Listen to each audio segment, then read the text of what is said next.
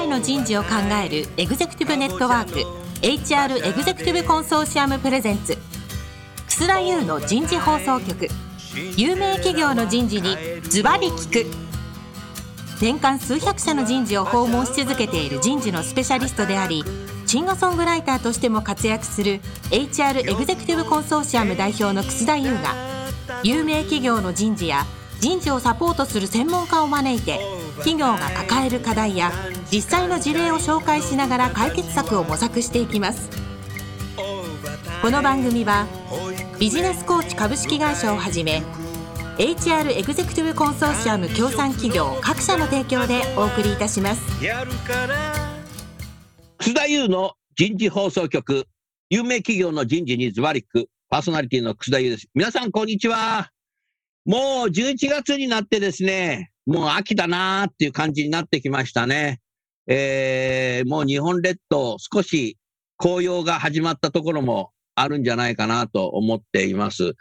私はですね、11月中にあの妻と2人でですね、京都に行く予定をしています。昨日、あの、のぞみ往復の切符も買ってきたんで、楽しみをしていますけど、逆になんかすごく人が多くて、身動きできなかったら嫌だなっていうふうに思ってるんですけど、まあでも一時よりは京都もそんなには混まないだろうっていうふうに言われてるんですけど、コロナの中で反動でね、わーってみんな行っちゃうのは嫌だなと思ってますけども、えー、皆さんはいかがお過ごしでしょうか。さあ、今日お送りするテーマは、女性の責任者に聞く。えー、4週にわたってですね、お送りしていきたいと思います。早速ゲストの方をご紹介いたしましょう。三菱マテリアル株式会社執行役常務人事戦略担当の野川真紀子さんです。野川さんどうぞよろしくお願いします。よろしくお願いいたします。もう一方、株式会社クレディセゾン常務執行役員戦略人事部鑑賞の安森和恵さんです。安森さんどうぞよろしくお願いします。よろしくお願いします。さあ、今日からですね、4週にわたって女性の人事責任者に聞く、今日第1回目は、管理職登用時期における自らの意欲、そして来週は人事担当役員登用時期の記憶、3回目は経営感覚と現場感覚を持ち続ける工夫、そして最終回は女性の登用パイプラインになります。11月中にですね、毎週火曜日に配信をしていきますので、どうぞよろしくお願いいたします。さあ、それでは早速ですけど、今日のテーマ、管理職登用時期における自らの意欲ということでですね、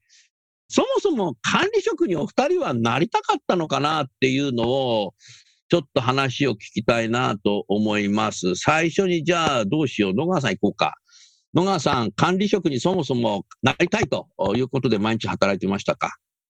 はい、えー、もう何十年か前になりますけれども、自分がどうだったかなっていうのをちょっと振り返りますと、あまりあの、自分は管理職になるんだっていう、こう、強い意志みたいなものはそんなに意識しないで、ずっとこう、キャリアを築いてきたかなと。うん、ただ、あの、周りの先輩だとかを見ていると、まあ、そういうルートに乗って一緒に成長できればいいなというふうには思っていたので、あの例えば何歳までに課長になりたいみたいな、そういう具体的な目標はありませんでしたが、ぼんやりとした組織の中で管理職というか、重要な仕事場になっていきたいなという気持ちは、もともと持っていた気がします。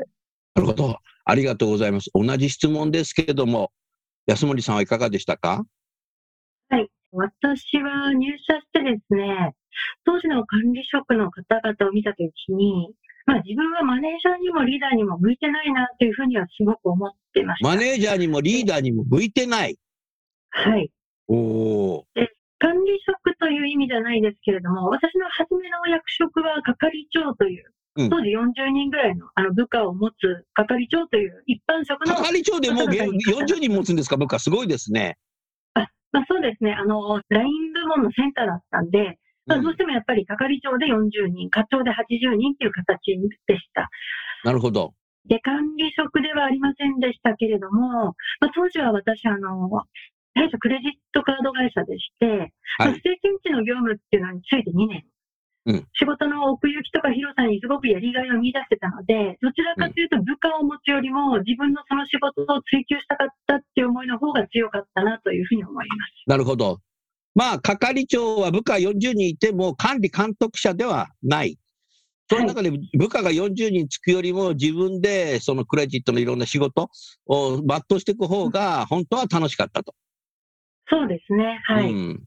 そうするとその40人の部下がこうついたとき、ええー、って感じでしたか？まあ、え、うん、そうですね。40人の部下っていうのは、まあ、私もその一人だったので、まあ、持ち上がりで、あの、係長に任命されましたから、うん。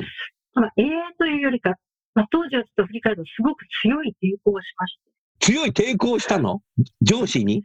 そうですね。上司にというか、はい、そのまた上の上司の私に、まあ、任命してくださった方っていうんですかね、所属長に対して、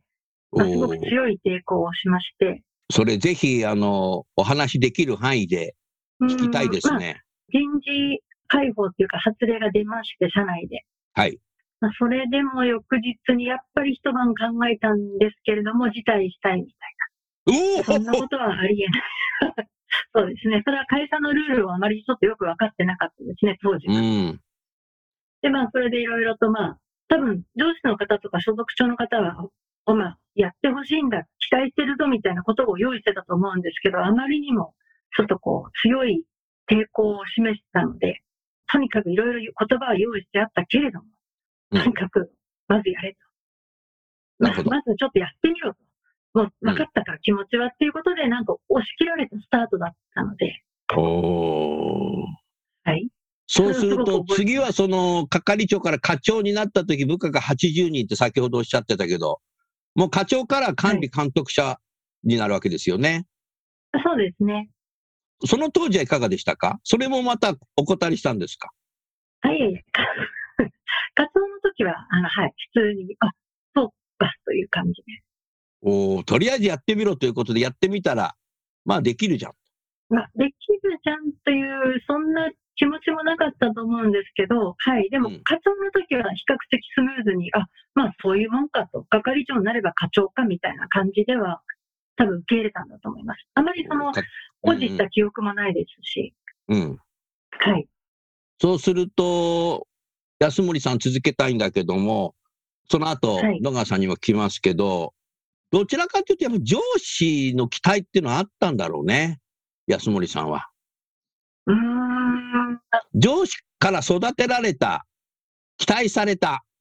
まあ、そういう、ちょっとすみません、声をかけられたりとか、そういうことはちょっとなかったなとは思います。うん、あ、ないんだ。ちょっと突然、上司の方が、まあ、いろいろと、多分ご自身の都合で、配置転換でいなくなられたので。ああ、そうか。なんかそ多分そういう突然のことだったと思うんですよね、私、あの最初のそのいわゆる係長という職ですけれども、なったの。あ、係長になった時はね。はい。ああ、そうすると事例が先に出ちゃったって感じですそうですね。なんかこう、どっちかっていうと、来るぞ来るぞっていう、そういうことでもなくて、本当に春というよりか、うん、まあ、秋の下期の発令でしたから、突然なんかこう、うん、あ、来ちゃったみたいな感じですお今頃の時期ですね。はい、ちょうど今ぐらいだと思います。そうですか、ありがとうございます。はい。野川さんは上司からの期待っていうのはあったんですか？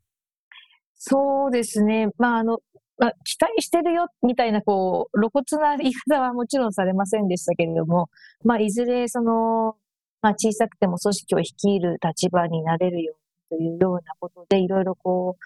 意識して、例えば研修に行かせていただいたりですとか、あの、研修があったのね。そうですね。動機づけみたいなことは割とこう、うまく、よくこう、気分を盛り上げるよですね、やっていただく配慮はしていただいてたかなっていうふうに思います。うん。野川さんは、その課長管理職に登用されたとき、ロールモデルっていうのは社内にいらっしゃいましたか？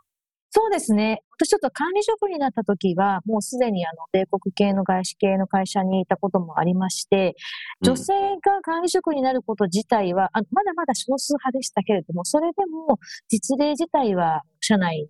見渡すと、まあ、いなくもないという時代でしたので、あの、そういう意味ではロールモデル、あの、この人のこういうところいいなだとか、ちょっとあの、まあ、言いづらいですけど、あえてこの場で言いますと、反面教師みたいな方も、両方ですね。両方、うん、あの、男性管理職も女性管理職も両方いたので、そういう意味では、うん、まあ、おのずと、この人のこういうところ見習いたいなとか、この人のこういうところは見習ってはいけないな、みたいなところのベンチマークをする方々が複数いたのは恵まれてたかなと思います。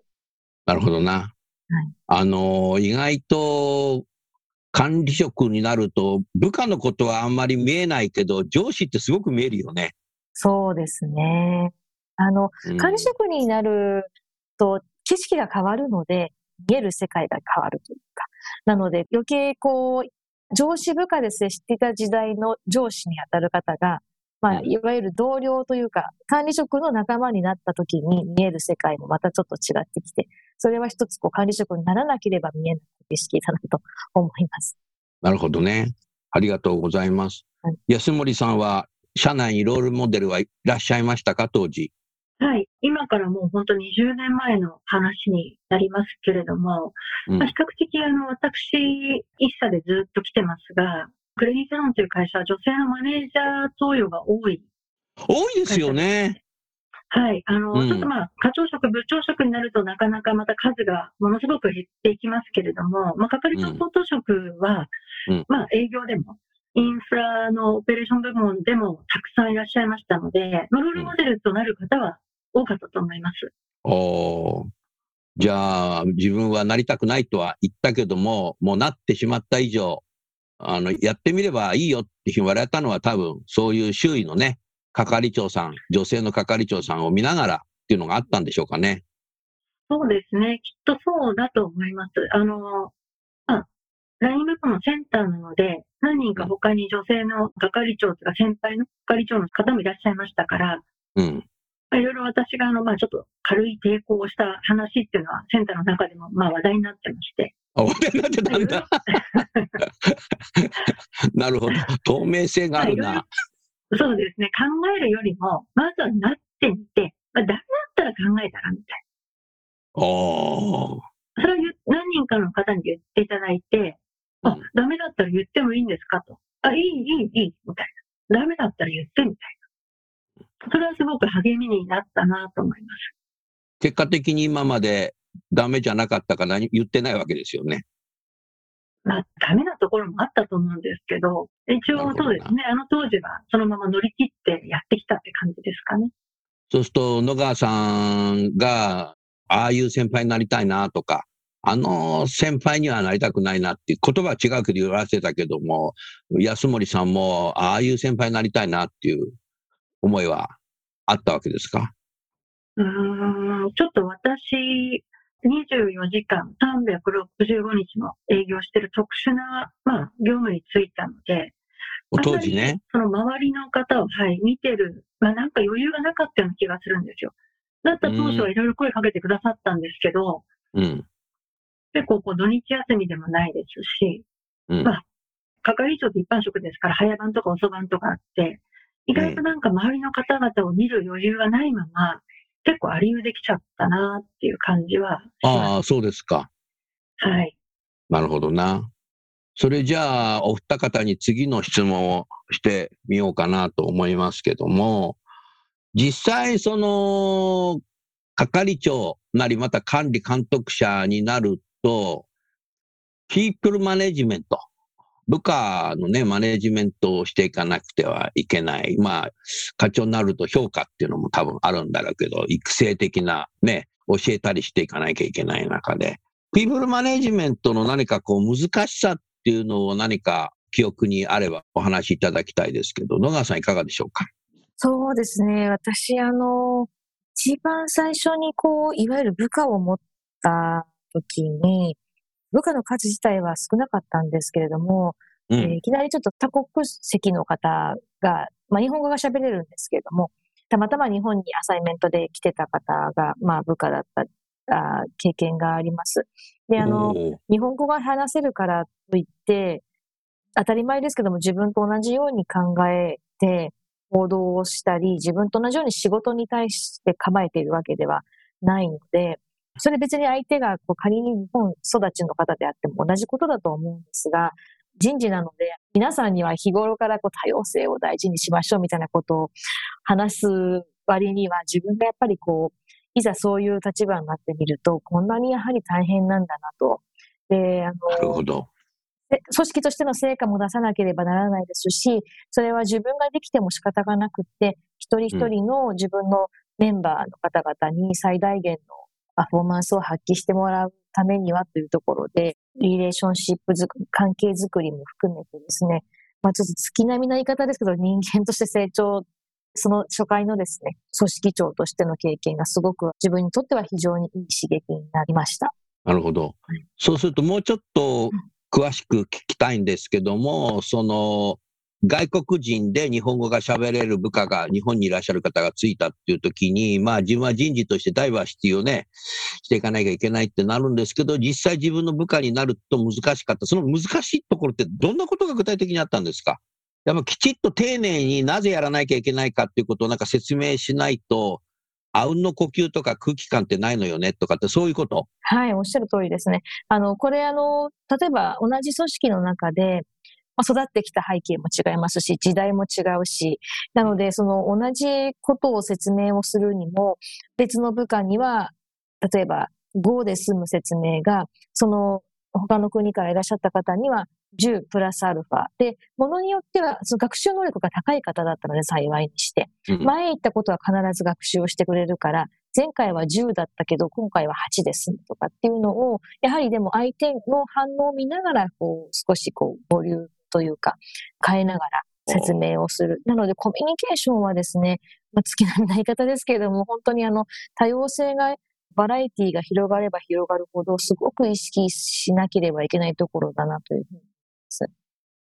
逆に自分だけ10喋るだけじゃなくて、相手のことを聞いてあげないといけないっていうのもありそうですけど、いかがですか？そうですね。おっしゃる通りですし。傾聴能力というか。そうですね。あと、プライベートに立ち入ってもらいたい人と、いやもう仕事は仕事なので、割とこう仕事に関することだけでいいですっていう人いろいろいると思うんですね。で、あの、その辺もですね、少しこう時間を費やしながら関係を作っていく中で、あ、この人は割とこう、良くも悪くも仕事でもう完結をしたい人なんだなっていう人もいれば、話せば話すほど意外にこうプライベートのことを聞いてもらった方が嬉しい、そうだなみたいなのっていうのもあるので、本当にこう一人一人個性を大事に、これは別に相手が日本人の男性であっても同じだと思うんですが、一人一人こう、個性というか、見ながら付き合っていく必要あるなっていうのは常に思います。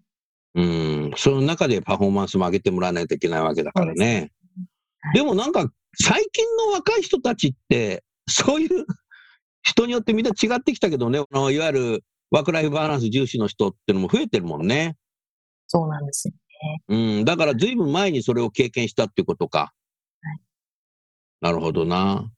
でも、何か今の野川さんの話って一人一人の部下に寄り添ってたんだなっていうのを思いましたね。だから、やっぱり、例のやつよろしくねとか、例のやつっていうだけじゃ伝わらないんだろうな、多分。うん。そうですね。安森さん、今のの野川さんの話を聞いてて何か思うとかありますか？そうですね。やっぱりその外国籍の方を初めて、まあ、管理職について、まあ、ちょっと同僚だったのかもしれないですけど、いきなり外国籍の方が部下になるっていうのはすごく難しいんだろうなと思うんですね。うん。あの、もともと育った、まあ、環境は、まあ、もしかしたらその日本で育った方もいらっしゃると思うんですけど、やっぱり大事にしてる理念とか、文化とか、なんかそういうことが違うと、あとはまあその仕事に対するまあ、モチベートの、まあ、置き方が違ったりとかもすると思うので、うん、なんか会社の、まあ、なんでしょうね、ビジョンを実現するためにっていうことで、まあ、8時間なり、7時間なりを、まあ、その労力を提供する方もいれば、いやいや、そこには働きがいを求めるんだみたいな人もいると思いますから、うん、ちょっとすごい難易度が高くて、ちょっと自分では、なんか到底できないみたいな。すごい、すごいなと思います。うん。野川さん、すごいって。安森さんが。まあ、でもあの、私その後、こう、海外に行ったりして、まあいろんなところで仕事していると、突き詰めると、あ今度自分が部下として扱われることもあるわけですよね。例えばアメリカにそうか。あんたアメリカにも行かれたんだよね。そうですね。そうなんですよ、安森さん。そうすると、アメリカに行ったってことは、あなた自身がマイノリティになったってことだよね。そうなんです。自分以外がアメリカ人、同僚みんなアメリカ人で、上司アメリカ人で。日本人が来たぞみたいな。そうなんですよね。なので、逆の立場ですね、私がマイノリティで。で、今度部下として、あるいは同僚として、そういう人を扱われる側になると、結局はまあ、私が仮に日本人だろうと何人だろうと、自分をとにかく理解をしてもらえればいいんだということで、一個人として、まあ、とにかく私のことを理解をしてもらうことにすごくこう、努めました。だからそういう意味では、仮に今自分の部下が、もう本当に多国籍軍でいろんな国からいらっしゃっている方であっても、結局は、あの、一人一人のことをこう知る努力をしていくことなのかな。で、それ全く裏返して今度、全員部下が日本人の男性だろうと日本人の女性だろうと、実は一人一人価値観がすごく変わってきているので、違うので、あの、それにこう、一人一人のこう、好みですとか、あの、特徴っていうものをいかに引き出すのかが、やっぱりこう、管理職、組織長としての腕の見せ所なのかなっていうのを日々痛感をしています。うん。そうするとアメリカに渡っ、でまあ上司なり周囲の人がみんなアメリカ人で部下もアメリカ人になって自分がマイノリティの世界に入ると、日本人のあるあるって日本人って会議の中で質問しないよねとか意見言わないよね。だけどみんな議事録取るのうまいよね。だって小学校、中学校、高等学校の時板書してたかんでしょってよくアメリカ人が言うけども、あなたそういう中で向こうに行って会議で自分の意見をすぐ言えたの入り込めたのいや、私、あの、今もそうですけど、あの、とにかく、あの、英語の環境の中で自分の意見を言ったり、こう、議論をですね、仕切ったりっていう、本当に、あの、苦手で、嫌いだし苦手だし、まあ、今でもそのコンプレックスというか、あの、苦手意識はどうしても払拭できないですね。何回数を重ねても。そうすると、それ会議が終わった瞬間ってさ、もう悔しくてしょうがなかったんじゃないの？そうですね。あの、挫折感、毎日。毎日修羅場にいるみたいな。そうですね。うん。だからあの、その中でもたまたま私は救われたのは、その時の当時の上司が、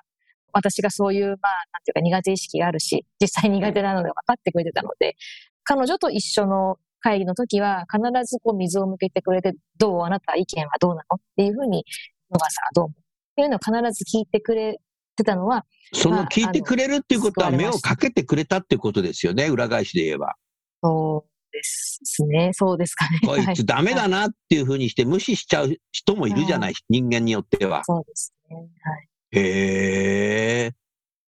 ハッピーだね、あなたは。そうですね。うん。なるほどな。安森さん。はい。安森さんは、あの、部下も日本人で、上司も日本人でっていう環境の中で、でもやっぱりこう課長とか部長とかなっていくと、やっぱり上層部の考え方っていうのはこう違ってたり、なんかそういうことでなんか戸惑った時とかってありましたか？会議の中でもいいです。うん。あんまりないんだ。あそうですね。まあそういう感じはあまりしなかったと思います、私。なるほど。なんかそれは、はい、今でも、なんかあんまりその上の人と思ってることが違うとかは、うん、なんかこう、私が鈍感なのかもしれないですあんまり感じたことはないと思います。うん。どうですか？いや、鈍感というんじゃないかもしれないけどな。うん、あなた自身のことを上司も理解してるし、あなたも上司を多分理解してたのかもしれないなというふうにも言えると思うんですよね。逆に安森さんさ、あの、野川さんが今話してた時に、ええー、みたいな顔されてたけど 質問ありますか、野川さんに。そうですね。なんかこう、初めて管理職になられた時に、多分なんか人事でもいらっしゃったんですよね。きっと。そうです、そうです。そうです。で、私は本当にもう、なんて言うんでしょう、現場から持ち上がりで、まあ、その最初の係長はともかく、課長の時も持ち上がりで、ずっと持ち上がりできたんですね。所属長までは。うん、なんで、まあ、勝手知ったる庭の中で、まあ、確かにやりづらさもありました。うん、ついこの間まで上司だった方が同僚になるとか、うん、なんかそういうこととか、まあ、同僚だった人が部下になるっていうやりづらさもあるんですけど、まあ、それはまあ、ライン部門だから、まあ、よくあることなのかなとか割り切っていたんですけど、やっぱり人事でいろんな価値観を持ってる方たちの中で、まあ、管理職になられて、まあ、部下を持つっていうことの、なんて言うんでしょう、なんかその大変さっていうのをすごくお話聞いてても、これはっていうふうにすごく思いましたし、あとは、まあ、こんなことないよって、まあ、楠田先生は言ってくださるかもしれないんですけど、私は今日初めてお会いする野川さんと違って、特にその、なんていうんですかね、目をかけられて、なんかチャンスが、わかりやすいチャンスがあったわけではないんですね。こういうものをクリアしたら、例えばまあ外部の研修とか、当社もその当時はありまして、うん、そこに行ってる人が大体まあ、ステップアップで役職になっていくっていう分かりやすいこう、形だったんですけど、うん、そういうの全部、なんていうんですかね、なんかこう、あれ、なんか行ってないよねみたいな。その研修行ってない人がなっちゃったみたいな感じでずっと来たので、なんかそこでこう、やっぱりそういうプログラムに乗ってる辛さとか、なんかプレッシャーとかって終わりでした？ああ、そうですね。ただ、あの、冒頭にお話しした通りですね、いずれはそういう世界というか、いずれはその、組織にインパクトを与える立場という意味では、やっぱり管理職って目指した方がいいのかなっていうのは、社会人になってから、まあ、ぼんやり思っていたところだったので、そういう意味では、管理職にこう引き上げていただくいろんな仕事をあの任命していただくということに関しては、まあ、その期待にある程度応えられた証かなとは思いましたが、ただそれがこう役割が、期待が大きくなればなるほどさすがにもう身の丈に合ってないなとか、なんで私なんだろうとか、あとまあその、それがゆえの風当たりみたいなのも感じないわけでもなかった時もありますし、あの、プレッシャーという言葉であればそうですね、あの、そういうのも確かにあったなとは思います。うん。野川さん、そういうふうになんか悩んだりするときっていうのは、相談相手っていうのはいらしたのね。そうですね。どうしても自分で処理できないようなストレスですとか、まあちょっとその抱えきれない、うん、それこそプレッシャーっていうときは、やはりこう自分の先輩に当たる方に相談、まああの、半分、まあ愚痴を聞いていただくでもそうですけども、あの相談をするっていうのはやっていました。先輩管理職ですかね。うん、うん先輩管理職の方はきちっとアドバイスしてくれるカルチャーがあったわけだね。そうですね。はい。なるほどな。じゃあ、話題を変えてっていうか、逆に今度野川さんから安森さんにご質問ありますか？そうですね。管理職になってみて、まあ、いろいろ、ね、最初はあの、お断りされたっていう話もありましたけども、管理職になられて、最初にその醍醐味、あ、これなってよかったなって思われた経験ってどういうところでしたでしょうか？給料が上がったぞ、みたいな。あ、それ以外で。それ以外のとこだって。そうですね。なんかやっぱりなった当初、すごくマイナスなことばっかりこう思っちゃったんですよ、自分は。例えば今まで同僚だった人から一つ、まあちょっとこう上に立ったことで、すごい勝手に自分で線を引いて評価されることする人とか、なんかそういう線引きを自分の中でしちゃったんですけど、まあ、やってみて多分なんか3ヶ月とか6ヶ月後ぐらいですかね。なんかこう、あ、やっぱ一人でやるよりも、この40人、まあ40人っていうか、賞味なんか30何人と一緒にやった方が大きなことができるんだっていうことが、やっぱすごく醍醐味だなと思いました。おお、そうなんだ。素晴らしい。はい、それはすごく覚えてます。なんかそういう意味で多分やってみた方がいいよっていうのが上司が言ったっていうのは、そこだ、そこが来るぞっていうのも分かってたわけですよ。っていうことやっぱ目かけられてたんだよ。言葉じゃ言わないけど。他に上司は移動してっちゃったかもしれないけど。はい。まあだからクレディ・セゾンさんも、ね、野川さんの今までいた会社も、やはり上司の人たちっていうのは、自分の経験談だったかもしれないけど、きちっと、その方もやっぱりなりたくなかったのかもしれないし、なった時は上司に相談来るんだなってことも分かってたっていうことですよね。うん、なるほどな。ありがとうございました。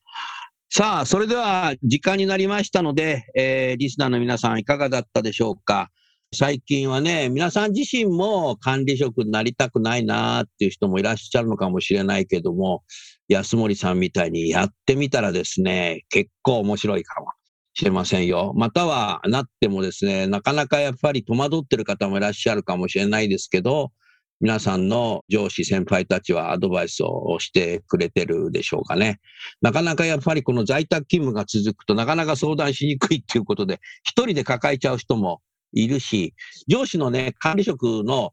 先輩たちの管理職の姿も見えなくなっちゃってるということもよく聞きますので、早くね、職場に行って、そういうロールモデルや先輩を見たり相談できる関係になっていけばいいんじゃないかなって、そんなふうに思いました。さあ、来週はですね、人事担当役員登用時期における記憶ということでお二人にですね、お話を聞きたいと思っております。最後にゲストの方をご紹介して番組を終わりましょう。三菱マテリアルの野川さん、クレディセゾンの安森さん、どうもありがとうございました。ありがとうございました。ありがとうございました。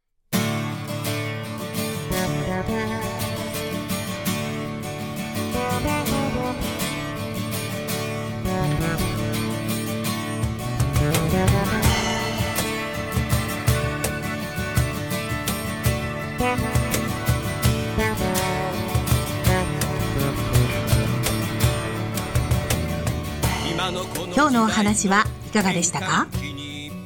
楠田優の「 The Times Will Change 時代は変えられる」とともにエンディングといたします。この番組は日本最大級の人事ポータルサイト HR プロのウェブサイトからもお聞きいただくことができます。HR エグゼクティブコンソーシアムでは月例勉強会や分科会などを通して人事エグゼクティブの方々の共通の人事課題に関する本音の議論の場を提供しています。ご興味がある方はぜひウェブサイトをご覧ください。この番組は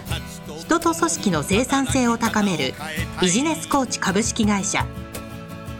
HR エグゼクティブコンソーシアム協賛企業各社の提供でお送りいたしました。